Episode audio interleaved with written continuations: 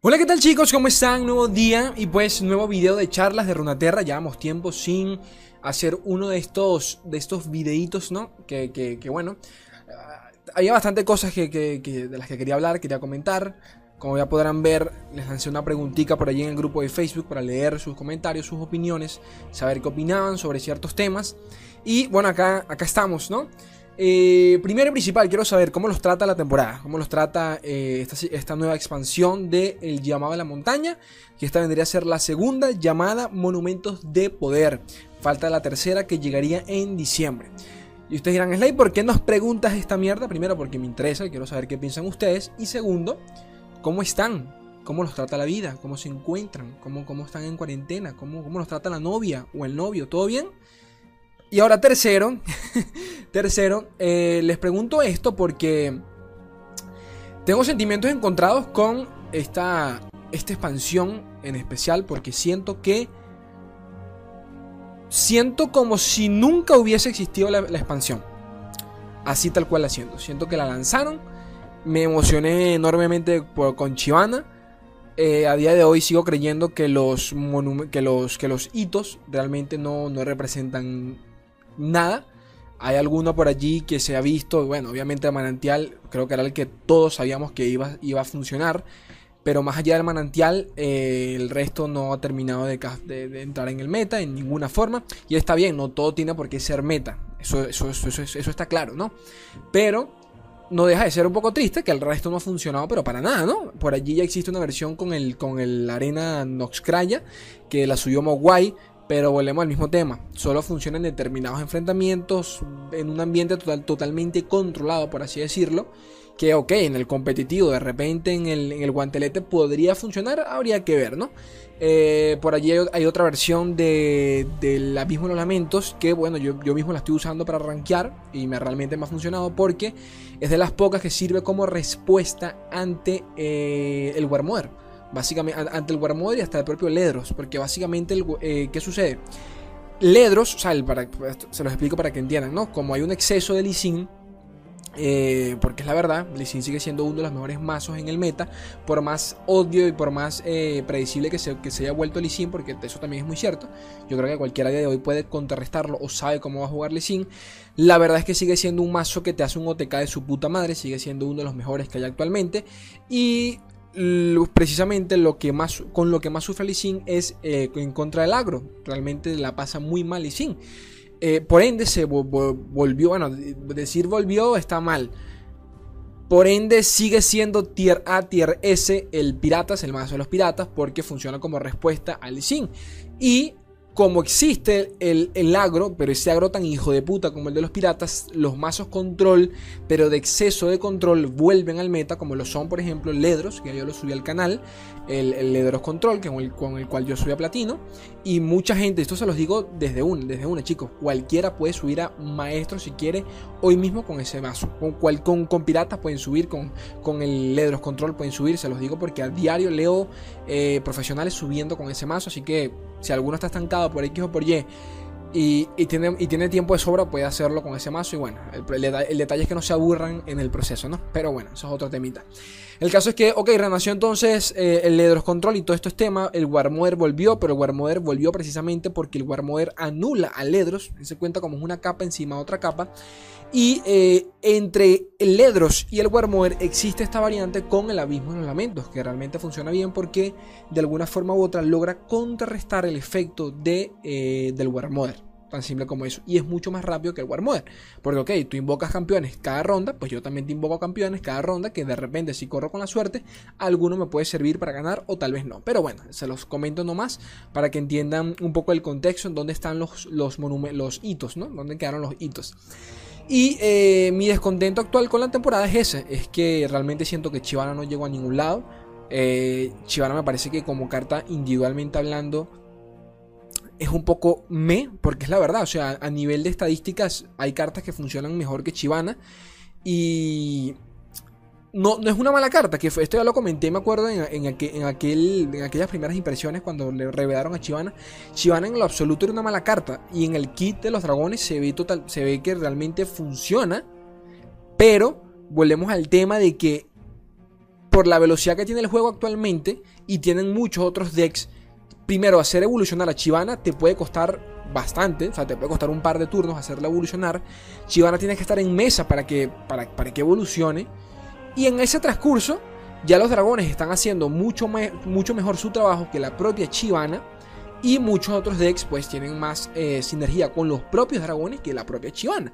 Entonces Chivana quedó en un punto medio en donde, ok, la carta es buenísima, porque sí, la, Chivana realmente es buena, pero sigue pasando que hay cartas que funcionan mucho mejor que ella y ese es, esa es la, la, cruda verdad. Entonces, nada, llegó Chivana y es, básicamente como que no está en ningún lado. Está Tankenshi, Soraka y tristemente ambos funcionan en el mismo deck. Y ya, es decir que si ya todo el mundo sabe cómo contrarrestar el deck de, Soraka, que ya, esto ya, ya lo he, hablado sobre esto en, ya en, más de un par de videos, ya no es nada nuevo, eh, llegamos a ese punto en donde Ok, tampoco puedo usar, puedo usar a Solaka ni a Tankenge porque realmente el uno, el uno necesita el otro. Solaka funciona por sí sola, no me malinterpreten. Pero Tankenge necesita de vida para poder funcionar, para poder, entre comillas, eh, permanecer tragando y tragando y tragando. Y yo sé que muchos me dirán, hombre, Slay, pero hay diferentes versiones, hay diferentes variantes. El temita acá, recuerden chicos, y no, espero que no se lo tomen a mal porque no es la intención. Una cosa son las normales. Otra cosa aparte es las rankeds. Y otra cosa más aparte aún es el competitivo. Y el competitivo es lo que hay. Los mazos más utilizados a nivel competitivo siguen siendo los mismos de la, temporada anterior. Y es algo que tú dices, coño, pero entonces, ¿qué pasó aquí en el meta? ¿Qué pasó con el juego? ¿Qué pasó con Steve Rubin, el jefe de, cambios del, juego, comentando, comentando sobre que tenían, de, que se arrepentían de, algunos cambios con Lee y con el, con el propio, con el propio Bastión y que realmente tardaron demasiado en, revertirlos. Hasta el día de hoy yo lo pienso así, ustedes me, podrán, podrán opinar al contrario, yo quiero leerlos, créanme que sí, pero yo pienso que a día de hoy Sin deberían hacerle un reward de nuevo. O sea, la carta no funciona, como, como está el meta no funciona. Y como está el tema con Targon tampoco funciona. O sea, la, Sin es un tema que lo ves en contra y ya te quieres cortar las bolas hasta el punto que sí, el meta no está en su punto más saludable. A nivel competitivo, quiero volver a eso, porque yo sé que las normales es, es, es un punto totalmente diferente, se ve todo tipo de cosas. Pero tener que jugar yo otra vez las rankings con los mismos mazos de, de la beta, por ejemplo, ya me parece un poco así, un poco, un poco triste, coño. Quiero variedad, ¿no? Yo, yo, puedo entender de que, de que la variedad no es absoluta, eso estamos claros cuando un juego de cartas, pero me parece que cartas como Lee a día de hoy ya no, ya no deberían funcionar como, como lo hacen, ¿de acuerdo? Y vaya que, y vaya que a mí me gusta Lee Quiero aclarar eso. A mí me gusta Lee A mí me encanta Lee Pero llega un punto en donde si no tienes un mazo que lo contrarreste, prácticamente desenchufas el mouse y listo. Porque no vas a ganar la partida. Ni jugando bien vas a ganar la partida. Entonces, ese es el temita que, del, que quería hablar un poquito hoy. Acá, les pregunté en Facebook. Vamos a leer qué me comentaron ustedes. Entonces, ¿cómo han sentido la división de estas expansiones en comparación al lanzamiento de Aguas Turbias? ¿Por qué les pregunté esto? Bueno, por todo lo que ya comenté hace tres minutos, pero especialmente porque esto me ha hecho pensar y eh, realmente es algo que yo quiero saber, o sea, quiero, quiero ver qué opinan ustedes, más allá de que voy a dar mi opinión, es algo que, quiero saber qué piensan los demás, ya que lo que estamos sufriendo con Sin y todo el tema de Bastión, con las cartas, por ejemplo, los dragones, Chivana, qué sé yo, todo este tema con la propia Soraka. Eh, es dado a la división de, a la división que ocurrió con este, con este set, el del, llamado a la montaña. Recuerden que el, lanzamiento de Targón estuvo planificado para lanzarse de manera, de manera como, como todo un set, ¿no? como, todo como, el conjunto como, tal. Eh, durante el desarrollo de dicho set, eh, los, propios, los propios de Riot comentaron que pues se dieron cuenta de que había, un, había una brecha en donde literalmente no había nada que jugar, o sea, no había contenido nuevo y pues la gente queda un poco, se queda un poco a medias, cosa que yo realmente comparto. No quiero, no quiero que, que me malinterpreten por ese sentido. Porque es cierto, llega un punto donde tú decías en Aguas Turbias, la última expansión, la, la, la, última región agregada, llegaba un punto donde tú decías, coño, es verdad, ya, ya, ya, ya, ya probé todos los mazos que habían, y hasta que no había eh, cambios en ciertas cartas, el meta no cambiaba de ninguna forma. En cambio, ahora el meta cambia, además de los cambios, cambias por las nuevas expansiones, es decir, por los nuevos campeones agregados.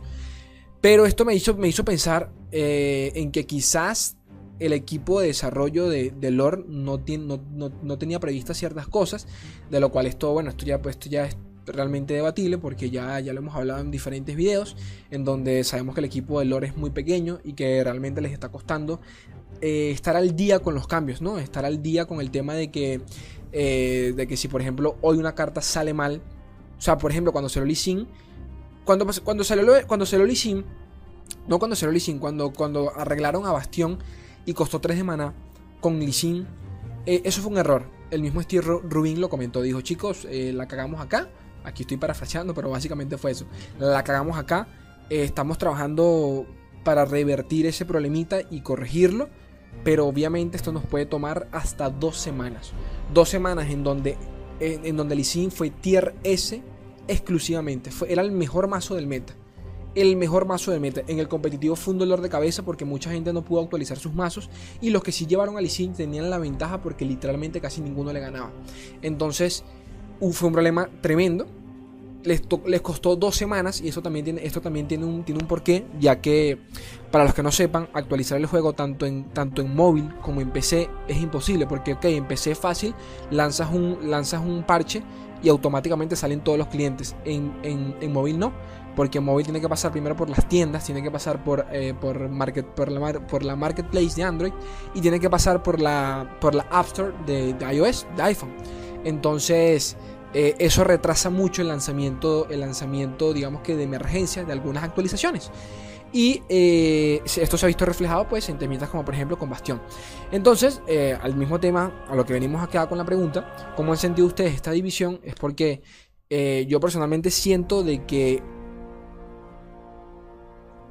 ¿Qué pasó ahora con Chivana? ¿Qué pasó con Soraka? ¿Qué pasó con Tankench? Que realmente eh, los lanzaron y es como si no existiesen de ninguna forma. Por más que a mí me encanta Tankench, me parece un campeón que se le puede sacar provecho de mil formas. Me encanta la mecánica, me encanta la propia Soraka. Realmente cuando quiero llevarme algo otro deck, quiero probar otra cosa, yo sé que no voy a poder subir porque no es el mazo competitivo que, que realmente puede funcionar en el meta.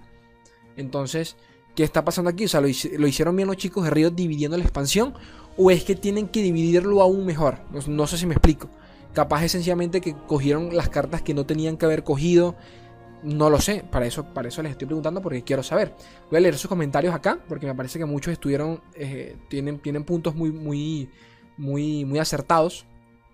Eh, Vamos a ver qué comentan por acá. Andrés, eh, la, mayoría, la, mayoría, la mayoría está de acuerdo. O sea, la, mayoría está de acuerdo con, el, con la forma de. con este nuevo plan de lanzamiento de expansiones. Así que me parece excelente por allí.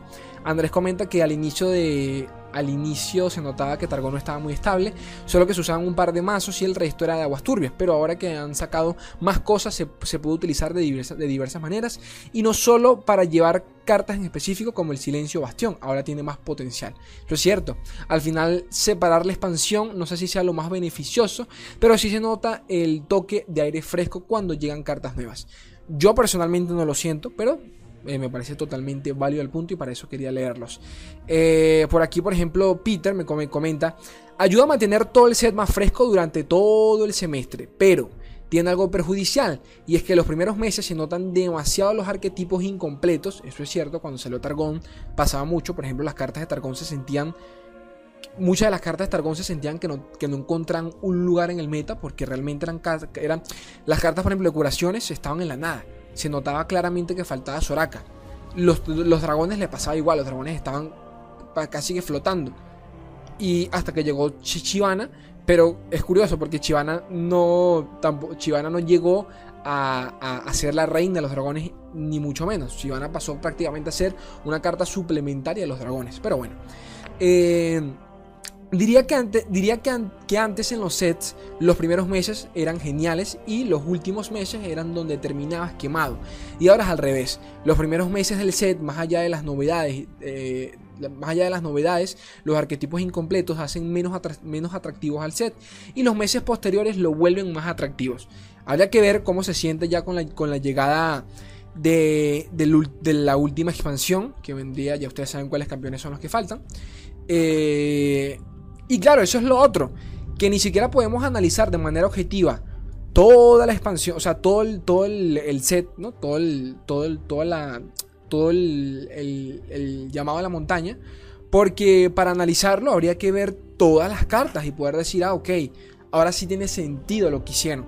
Ah, ok, ahora no tiene sentido lo que hicieron. Eso es a lo que me refiero. Habría que ver todo el conjunto para poder dar una opinión objetiva si, si, si fue un error o no el, lanzamiento de, de progresivo de, de la región.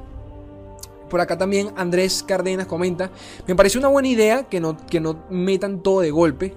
Con las primeras cartas de Targón hemos visto varios arquetipos para experimentar y se han llegado a usar mucho de los campeones incluidos. Diana, Nocturne, León, Ogrelo, Trundle como, como los más relevantes. Sin embargo, siento que en esta segunda parte ha sido muy limitado el uso de los nuevos campeones. Ojito a esto.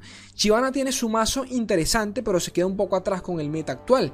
Y Tan con Soraka hacen parte de un mismo arquetipo, por lo que es como si se hubieran robado otro chamo. Es, tal cual, o sea, Chivana y eh, Tankensh y Soraka se sienten parte, o sea, se sienten el mismo campeón prácticamente. Eh, porque el uno no funciona sin el otro. Esto hace que el meta no haya variado mucho y se sienta que estoy jugando siempre contra lo mismo, que es exactamente lo que me pasa. Eh, me gusta que nos den las cosas así de, de, a poquito, pero deberían ser más relevantes las microexpansiones o realizar algunos cambios de balance más drásticos en el lanzamiento de estas. Eh, comparto este pensamiento, comparto todo lo que comentó aquí Andrés eh, Cárdenas, porque eh, yo también comparto lo último que él comenta aquí, de que quizás el tema sea con los cambios de balance durante estas microexpansiones. Quizás deberían ser más drásticos. No lo sé, no lo sabremos. Pero definitivamente es un punto que comparto bastante.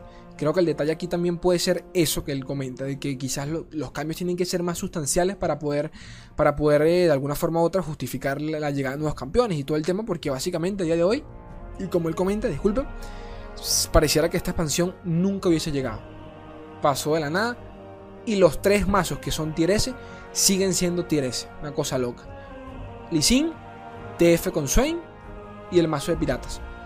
Como si nada hubiese pasado. Pero bueno. Eh, ¿Qué más por acá? Eh, ¿Qué más por acá? Dice aquí Ángel Martínez. Eh, en la cuestión de dividir en tres partes del llamado a la montaña está súper bien, ya que no se quedan seis meses muertos sin movimiento. Lo único que veo que lo, único que un poco mal es la cuestión de los cambios de balance, ya que los cambios que últimamente han hecho no han causado ningún tipo de diferencia en el meta. Es decir, cartas que realmente necesitan buff o nerf, sobre todo nerf, no los han tocado desde hace tres cambios de balance. Totalmente cierto, Ángel. De allá que fuera todo genial, de ahí en fuera todo genial con el juego. Totalmente comparto su punto de vista. Eh, José Ariel, a mí me gusta. A mí me gusta que esté dividido. La verdad, en, en Aguasturbia, en Aguasturbia dejé de jugar como dos meses.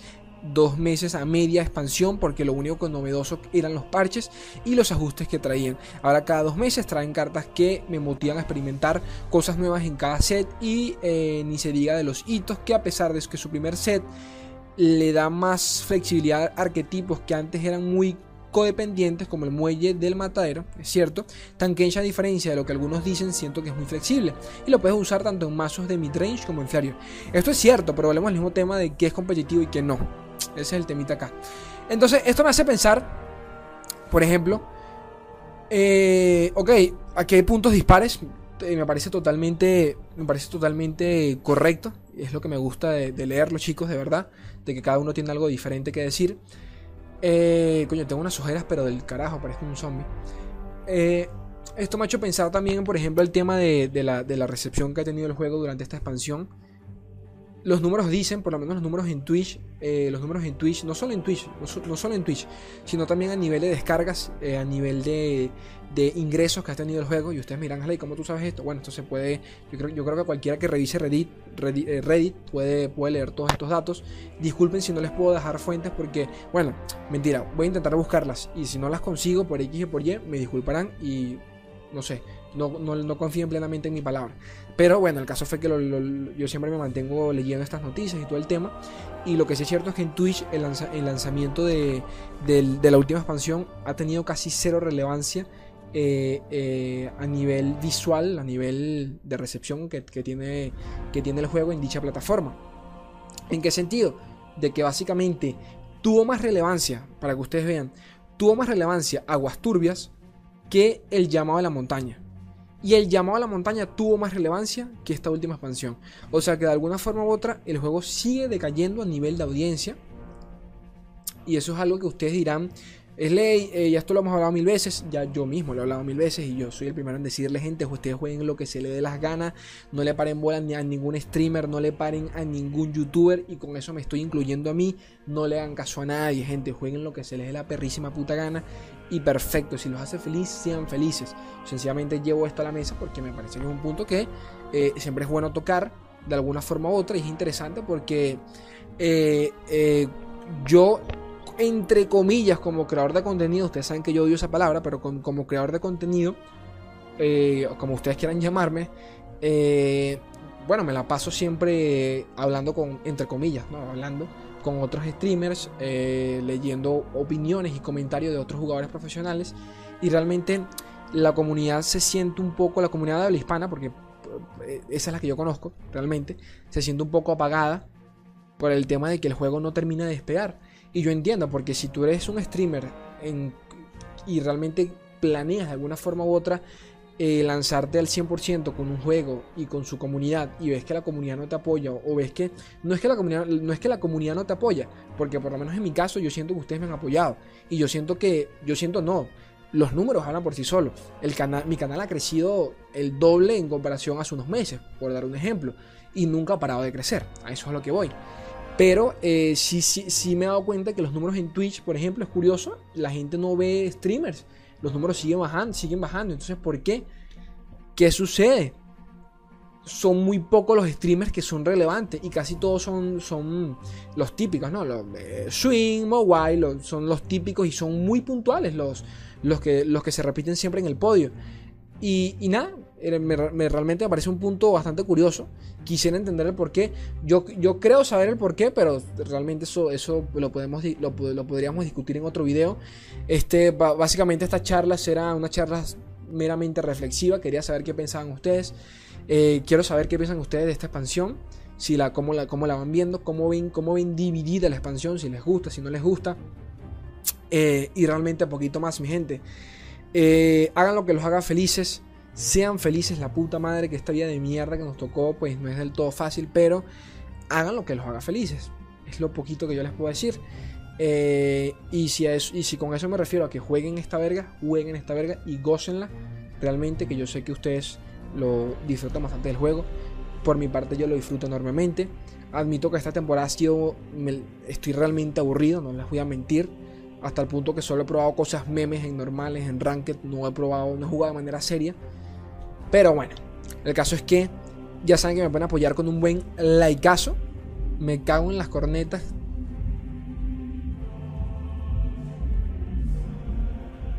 Bueno. Eh, me pueden apoyar con un buen likeazo si el contenido es de su agrado. Apoyarme en Patreon, solo si ustedes lo desean, si les nace del corazón. Ustedes saben que yo los quiero un mundo y la mitad de otro. Un beso, mi gente bella. Adiós.